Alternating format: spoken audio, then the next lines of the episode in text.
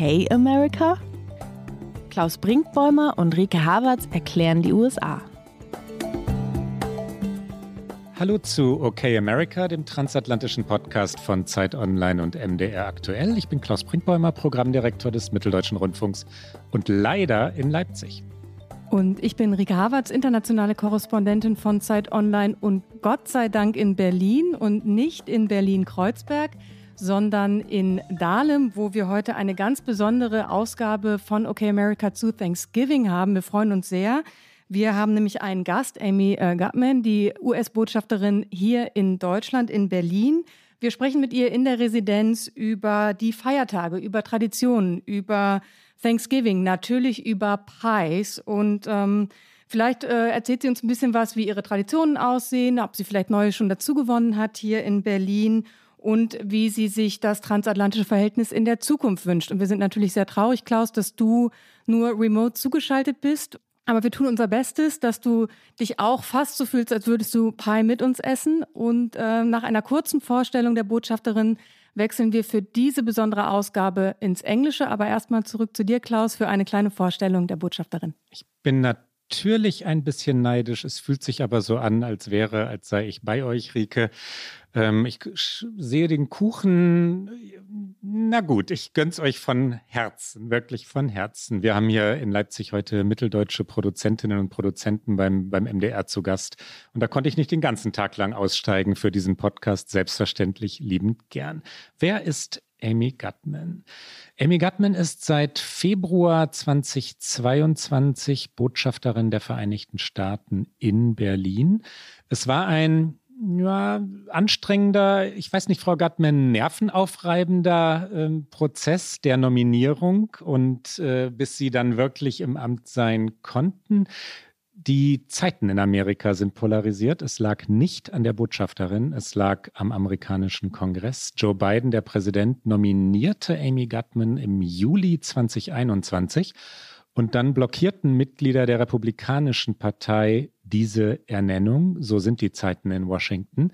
Und so kam es dann zur längsten Periode in der Geschichte der deutsch-amerikanischen Beziehungen, der zur längsten Periode, in der Berlin ohne amerikanische Botschafterin oder ohne Botschafter war. Am 4. Januar 2022 wurde Frau Gattmann dem Senat erneut vorgeschlagen und am 8. Februar 2022 dann endlich bestätigt mit 54 Ja-Stimmen. Das bedeutet also, Amy Gattmann leitet als erste Frau im vereinten Deutschland die amerikanische Botschaft. Nach Deutschland zu gehen, ausgerechnet nach Berlin zu gehen, sagte Amy Gutman damals, sei etwas wahrlich Besonderes für sie, denn das gehört zu dieser Biografie unbedingt dazu.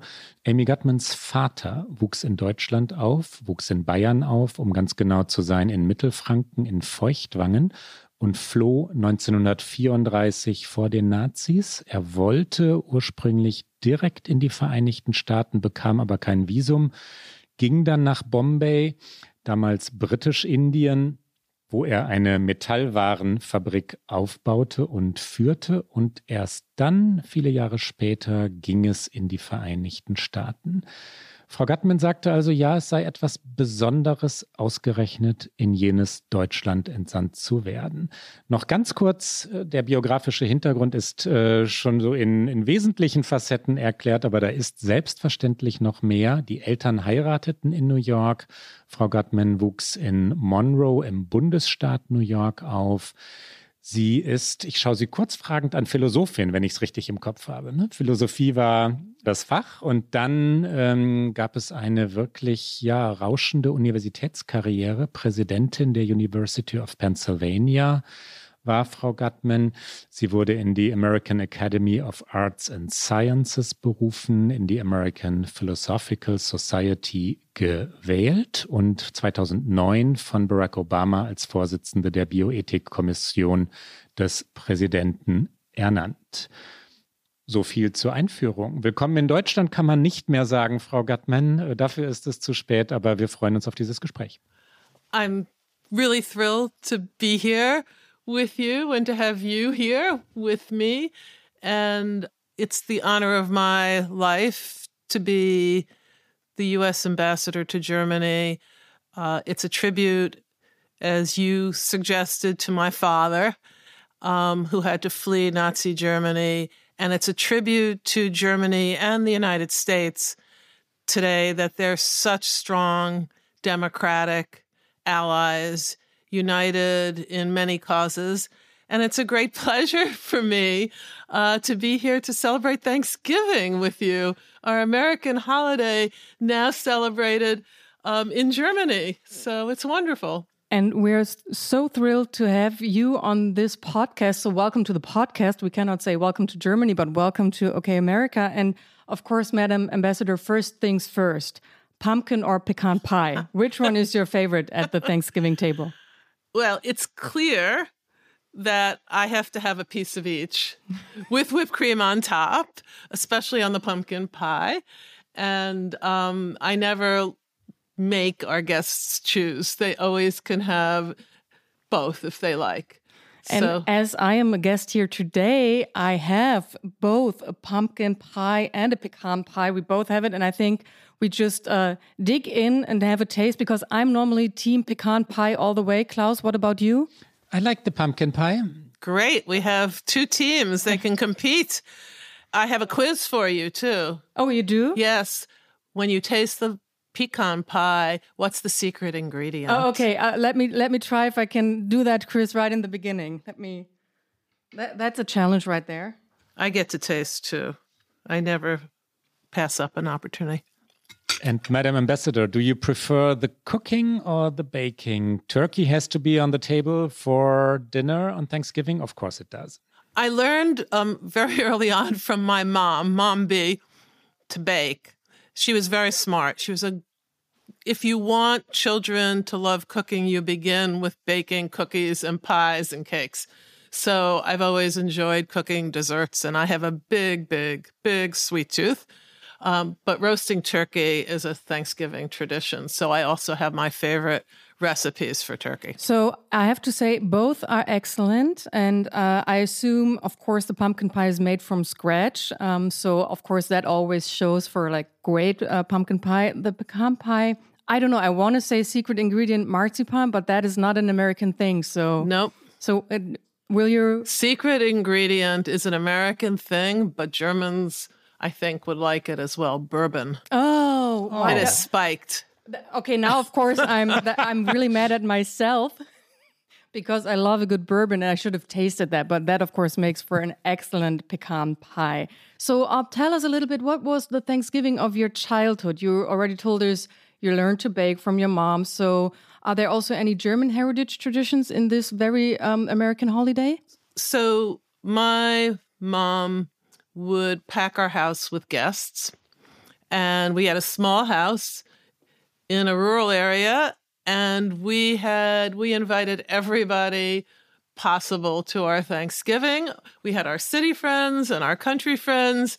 And we just had the turkey and the fixings and we we had enough food for an army and uh, that's appropriate because the Continental Congress actually began Thanksgiving after the winning of a battle in the Revolutionary War, so it should feed an army. The most German part about our Thanksgiving, which I think is thanks to my dad, um, was that we never stopped with just the Thanksgiving day. We had leftovers. Mm. We were very, very economical in our family. We didn't have much money, but we always had enough food. And so after Thanksgiving, we would have um, turkey schnitzel. We would. we would have turkey sausage. We would have turkey stir fry and curry turkey. Thanksgiving brought everybody together. And I think that's what's happening today between the US and Germany. We're coming together. Despite our differences, we find great reasons to be friends. Turkish schnitzel sounds exciting. Did you add anything new to your Thanksgiving traditions after you came to Germany? Definitely. I in Thanksgiving today invite as many German friends as possible. Uh, in the times of my childhood, that's not what we did because my father was still very anxious about Germans. It was way before German unification. So now it's celebrating Thanksgiving here as a time to have our German friends come and uh, sample turkey, but also bring various um, German traditions with them. What does this holiday mean to you? You already mentioned uh, your childhood memories, a full house, everybody gathering. Is that something that has uh, still a special meaning to you? Is that why this is such a special holiday for you? The reason for me that Thanksgiving is such a special holiday is first of all, Rick, I love feasts. So the feasts are, the feast is important. But we begin Thanksgiving by expressing gratitude, and we go around the table and say what we're thankful for. And we then have a very lively conversation, and every family and every friendship circle has disagreements, but we are very much e pluribus unum. Out of many, we create one. And so we also end Thanksgiving with gratitude. And we give gratitude for the plenty at the table. And it's also teaching younger generations what I learned as a child, which is there's always something to be thankful for. Um, even in hard times, there's something to be thankful for. Absolutely. Is it a day when you actually miss America? When you when you'd rather be home in America? Not really. I miss my friends in America, but a lot of them are coming to visit here in Germany. And on Thanksgiving, I really do count my blessings for being the US ambassador here and having made so many German friends and also having this great team at the US Embassy and in Mission Germany. So Thanksgiving is a time to count your blessings. And I really do that. And I feel very very thankful on Thanksgiving. I'm always reminded, and I think it's important for us all to be reminded of how much our ancestors fought and suffered and sacrificed for us. And to sit at the Thanksgiving table and see all of this wonderful food and see all these wonderful people and actually enjoy one another for the day that's something that just heightens the spirit. Is there one thing you said you miss here in Germany while you're here for Thanksgiving? I don't know, a pumpkin spice latte or something like that? no, not a pumpkin spice latte. That's an awful invention. I want. Yes, yeah. that that I could. I, am not actually sure I've ever had one. Truth I've be told, I've never tried it either. I, I it just. I had one and I never finished it. That's well, you're you're you're ahead of me, and I'm not tempted. You know, I always would love like my mother to have more people at the table. So mm. I'd love all my friends from America to be here, all my friends from Germany, and just have this endless feast. But reality sets in, and I realize we can't, every day can't be Thanksgiving, but every day should have a little bit of Thanksgiving in it. I propose that every day we should end the day with giving thanks for what we have because these are hard times and it's important to recognize how much we have. And it, even the people in the darkest of times, think about Anne Frank, um, never gave up hope and they always thought about something that would lift their spirits. And we, and I have to say, as a proud Jewish woman, um, we have survived and we have contributed a tremendous amount to civilization and to our societies.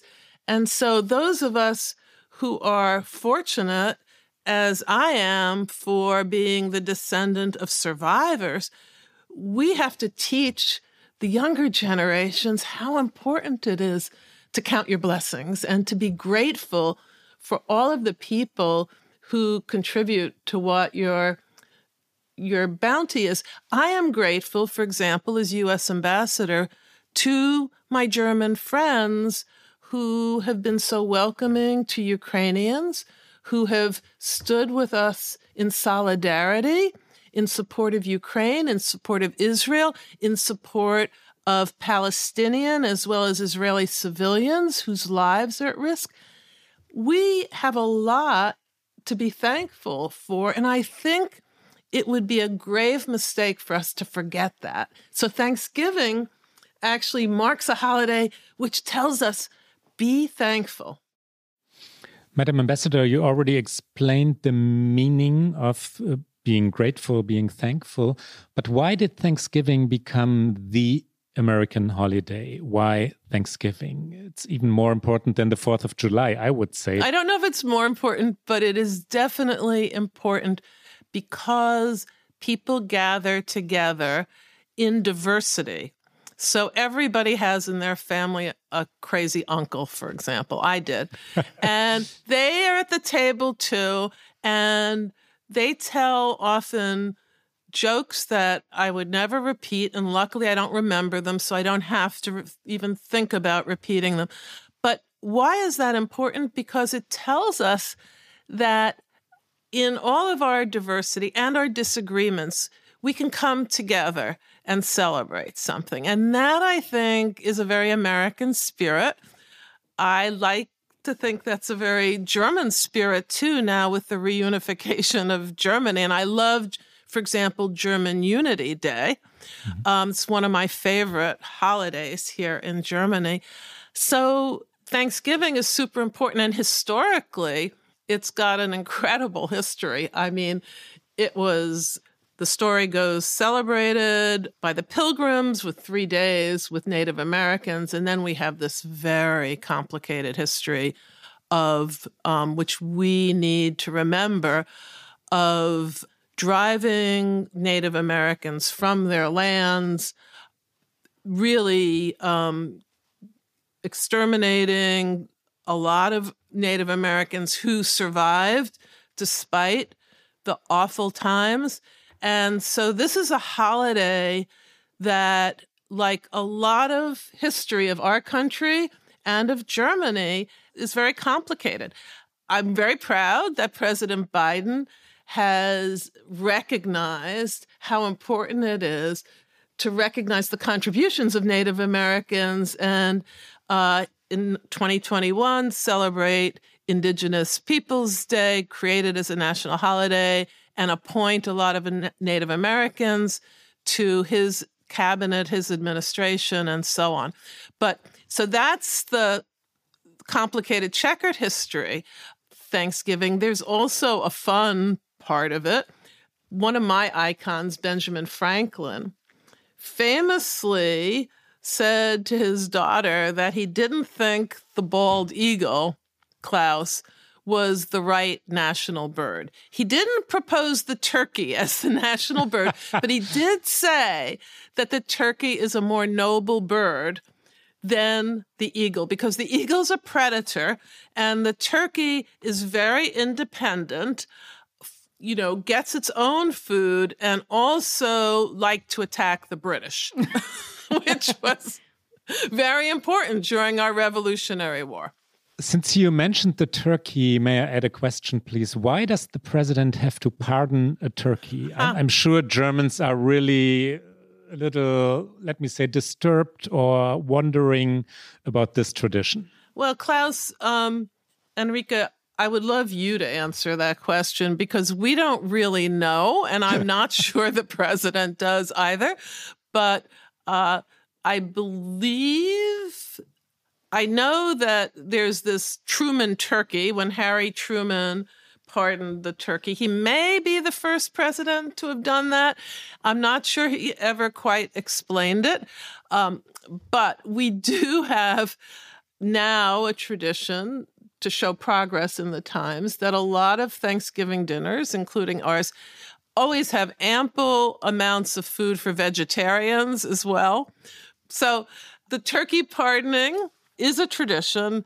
and um, the explanation for it remains to be given. So I, I leave it to you, Klaus. But I think I think you're right. It began with Truman, and then it kind of it, he never made it out to be a tradition, but then it kind of like got a life on its own, and it continued. But speaking about the fun part of Thanksgiving, and you mentioned the crazy uncle, and I think more and more people nowadays in America acknowledge the checkered history you just talked about, and acknowledging more about um, the role of the Native Americans during uh, the founding days of the white Americans. So I think that's also due to what happened with the National Indigenous Day and everything. So I think that's a good thing because for years and years, I remember my college days where there was no talk about that part of the history. So I think a lot has changed. But also, I remember I um, have um, my friends call her my American mom. She's a dear friend of mine from Ohio and I spent Thanksgiving with her years back and was um, after one election. She's like, my my very old aunt is coming, so please don't talk politics. So everybody's coming together, but please don't talk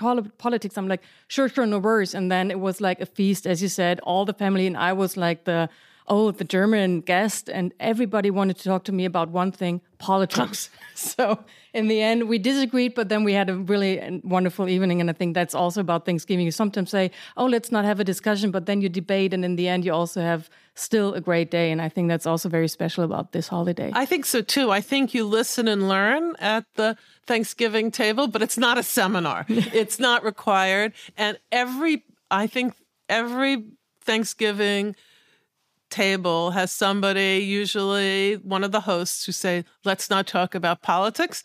And it comes up anyway.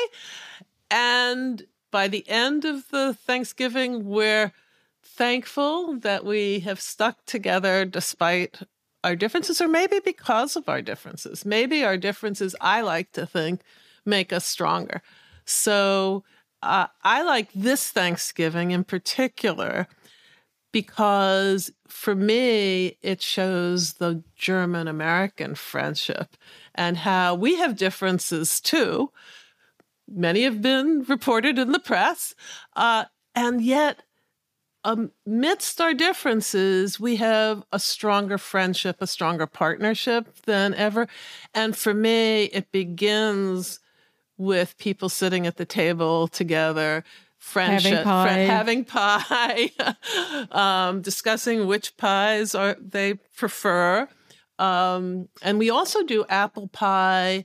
By the way, there are German I'm sticking rec- to the pecan with the bourbon. I good, have to say, good, good, very, very good. I'm but glad. We, what can I ask yeah, you? sure. And Klaus, what are you? What's your favorite holidays, and do any of them center around feasts or? Klaus, do you want to start and then I jump in? It's Christmas, Christmas for family reasons. It's not so much uh, religious for me, but it's about the family coming together and my sister coming over from France and oh. everybody connecting. And of course, the children being so excited. So, definitely Christmas, yes. My, my German soul says Christmas as well, but as I consider America to be my second home with my American mom and all my friends and family, it for me from the American side it's Thanksgiving, but both for the same reason because everybody's coming together you enjoy yourself you be thank you're thankful. I also know that tradition of giving thanks and also saying at the dinner table who everyone what everyone is thankful for and i really like that. And christmas just going home to my parents and my sisters there and it's just all my friends from high school. So of course that's um, i think both holidays just surrounding the people uh, you love um, uh, around the table and then having uh, good food. Um, i mean what more can you ask for? It's the recipe for happiness in life, too. we actually, scientists actually show that people who have lots of friends and family around them live longer, they're happier. And so those those festivals um, embrace that. I love Hanukkah. We'll celebrate here at the embassy, uh, which shows how, despite the odds, the Jews survived over and thrived over time. I love um, Passover and Easter both have feasts attached to them, and the Christmas markets in Germany are incredible. They're incredible. Does Christmas yeah. play a role in your family? Is it important for your family? Well, Hanukkah played the role in my family. And we never, because, you know, I grew up Jewish, we celebrated Hanukkah. But now I celebrate Hanukkah as part of my Jewish tradition, and I celebrate Christmas the way you do, Klaus, as a secular holiday for having friends around and good good cheer and also the beauty of Christmas. Oh my mm-hmm. gosh, it's just one of the most beautiful holidays. Are you going to be home for uh, the Hanukkah Christmas? I mean, Hanukkah is like a long period of time or a longer period of time. So, are you going to be here in Christmas in DC or or not in DC in the states or? So here for Hanukkah, and we're going to have a big party at. I'm going to host a big party for Hanukkah. Multi faiths. You can be any faith, atheist. We will welcome you at our Christmas party and sing Hanukkah at our Hanukkah party and sing Hanukkah songs. And Christmas, I will be in the States and I'll be back for another one of my favorite holidays in both the United States and Germany, which is New Year's. We have a lot of festivities coming up. That's true. Madam Ambassador, we'd love to talk only about holidays, traditions, family, and food, but the times are serious. They are, of course, political the state of the world, I'm sure, is your topic as well. Times are difficult in Ukraine and the Middle East, especially.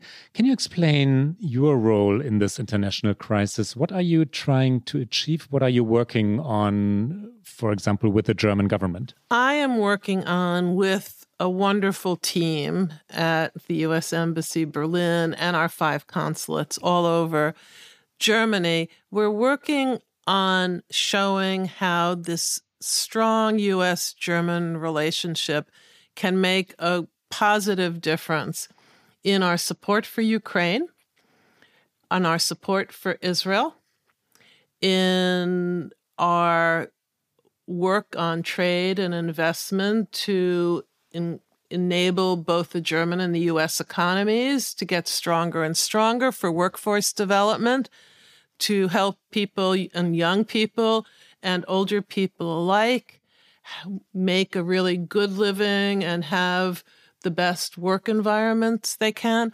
So, all of that is something I work at day to day. And it's not only with the German government and it's not only with German businesses, but it's also with universities, with young people. I'm starting a stand up and speak out campaign. And we started it, and it's stand up and speak out against all forms of hatred. Obviously, stand up and speak out against anti Semitism, stand up and speak out against racism and Islamophobia. And it begins with young people. And so I started the campaign, Klaus, with a, a high school class and at Meta, Meta, Meta and uh, we had a virtual reality of Inge Auerbacher, her experiences as a survivor. And Inge was with me at the event, and she talked about what it's like to combat anti Semitism and why combating anti Semitism goes hand in hand with combating all kinds of hatred. And we asked, and I being an educator particularly, was asking the students, do you stand up to bullies when you have bullies in, in your class? Even if they're not bullying you or your friend, do you stand up against them? So that's part of my work as an ambassador too.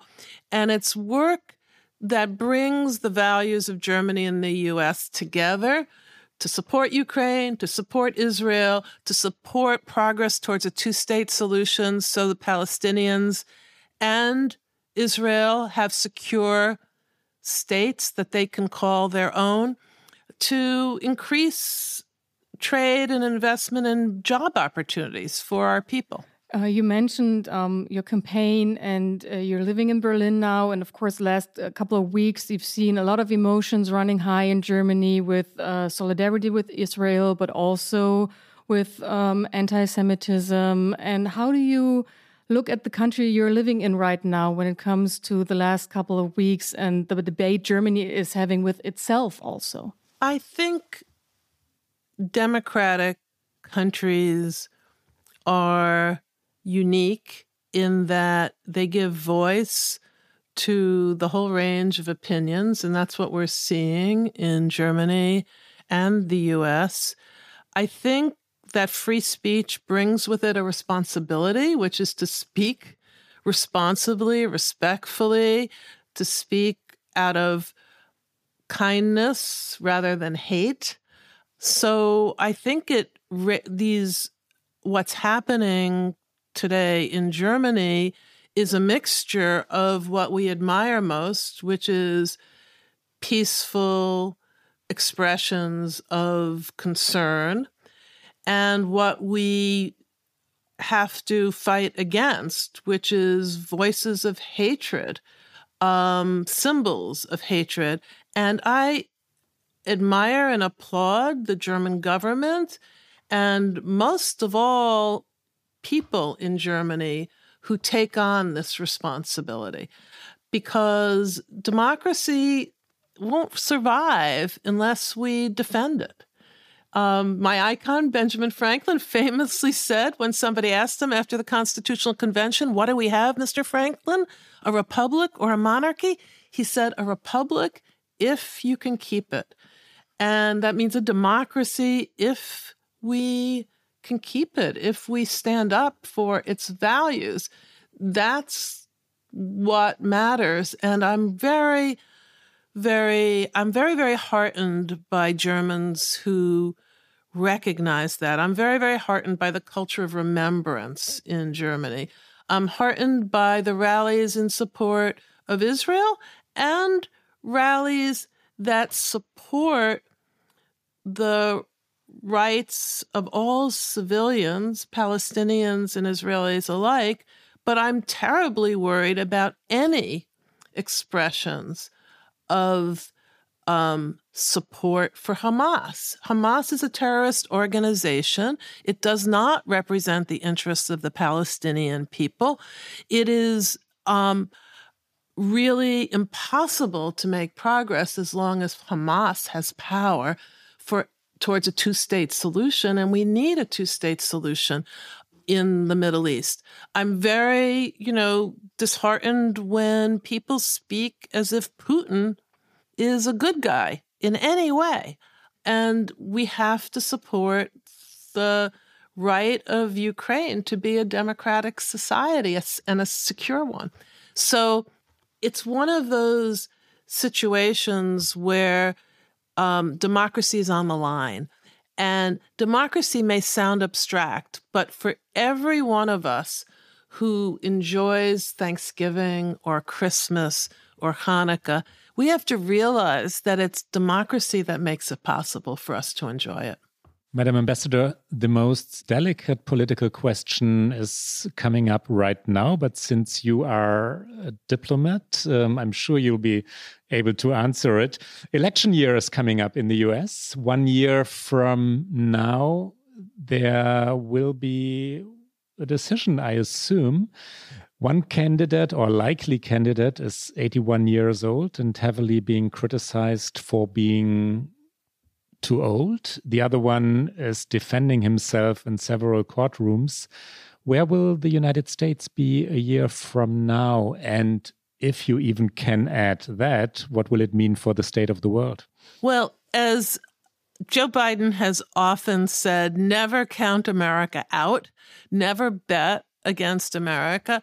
I am confident that America will remain strong, and I'm all the more confident it will remain strong if Germany and our other partners and allies stick together as we have against the threat of Putin, as we have against the threat of Hamas, and as we must increasingly do so. So um, I never engage in the art of prediction because it's not a science, it's an art. And the art that triumphs over the foolhardiness often of prediction is the art of actually using our own power and influence to defend democracy and to make sure that our future is even better than our present. And that's what my father and mother both did that enables me to be sitting here now and speaking to you. And I think all of us who are here today have to recognize how important, Klaus, it is not to obsess about predictions, but to try to make sure that what I just said, which is that the US and Germany will be stronger the more we stick together and defend freedom and opportunity and democracy, the better. So that's that would be my answer before I was ambassador, and it's my answer now as well. It's a good one. I'm glad you like it because I think it's true. So yeah, yeah. what can no, I say? I, I definitely like it. I it say? was no, it was more than just being diplomatic, and that's why I like it. Rike, go ahead. And maybe we can invite you a year from now for another Thanksgiving conversation, and then we can continue this conversation also. And before we need to let you go, of course, everyone who listens to our podcast knows we have a favorite category in the end because it's our only category that's why we like it so much. And it's uh, called Get Out, and that's where we make recommendations. And um, I already can have a sneak peek. You also uh, brought something, so we uh, look very much forward to that. But um, so here comes our Get Out. Get Out. And uh, Klaus, you will start. Okay, um, what have I brought with me today? It's uh, it's kind of a holiday, actually. Richard Ford, the novel, his last novel in German is called Valentinstag. The original title was different, though. It was Be Mine. And um, Richard Ford has written, I think five novels about Frank Bascombe now. Frank Bascombe is his hero. He used to be a sports writer back in the day lots of years ago. He's uh, having different and very difficult relationships with his children. He's been divorced. People in his life died, and now he's old and he's doing one final trip with his son, who is sick. And what they go through at Mount Rushmore. That's where they're traveling to. That's the the center of the novel, and it's one I can really suggest. Enrica and Mrs. Gutmann. I of course turned over to you first, Madam Messer. What did you bring for us? Well, it's wonderful actually that Klaus recommended Richard Ford, whom actually Joyce Carol Oates introduced me to Richard Ford. Great novelist, wonderful. Good taste, class. Um, I brought not a novel, but a nonfiction book by somebody whose 102nd birthday I had the wow. pleasure and honor to celebrate just two days ago, Margot Friedländer. Yeah. And this book is both in English and in German. And in English, it is Try to Make Your Life. And in German, Versuche dein Leben zu machen. And the theme this is a book about her surviving after she had to, with her whole family, escape Berlin.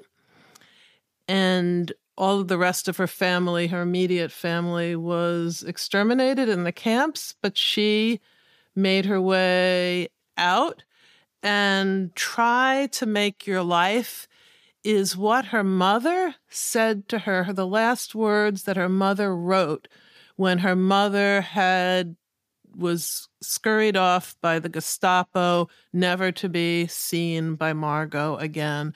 And Margot thought at the time, is that what my mother has to say rather than I just love you?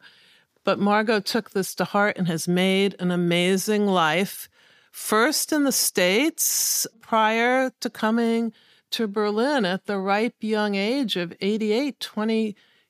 Wait, what was 88 or 89? You can calculate how many years ago that was. And she teaches that there's no difference. The blood that runs through all of our veins, regardless of our religion or race, is the same. And why it is so important to recognize that never again is now. And boy, did we have a great time celebrating her birthday. It was just wonderful. I hope there was pie. There was definitely, there was a huge cake and pie And I truly recommend try to make your life. And what a life it is, and what a And suggestion. what a life. Yeah, what a suggestion. Thank you so much.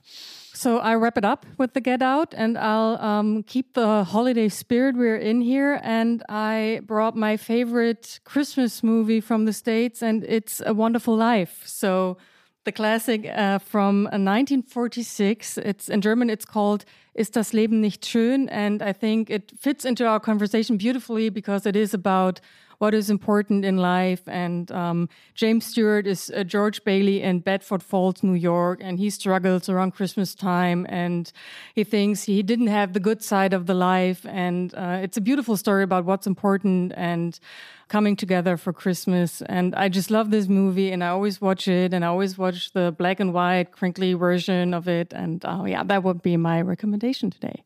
I love it too. We all agree on our get outs. That's that's nice. Und das war's für heute mit OK America. Frau Botschafterin, wir danken sehr herzlich. Es war ein ernstes Gespräch, aber auch nicht nur. Es war das dem Feiertag angemessene, fröhliche Gespräch, würde jedenfalls ich sagen. Thanksgiving Special bei OK America. Eine Freude, Sie in unserem Podcast zu haben. Sie, liebe Hörerinnen und Hörer, hören uns immer donnerstags auf Zeit Online, mdr.de, in der ARD Audiothek, auf allen guten Podcast-Kanälen sowie immer wieder auch sonntags beim Podcast Sonntag von MDR aktuell. Thank you so much for having us, Madam Ambassador. It was a pleasure, and um, I hope we continue this next year, next Thanksgiving. Und Sie, liebe Hörerinnen und Hörer, wenn Sie uns schreiben wollen, erreichen Sie uns wie gewohnt unter okamerica.zeit.de. Bis dann. Goodbye, bis bald. Bye. Bye. Vielen, vielen Dank.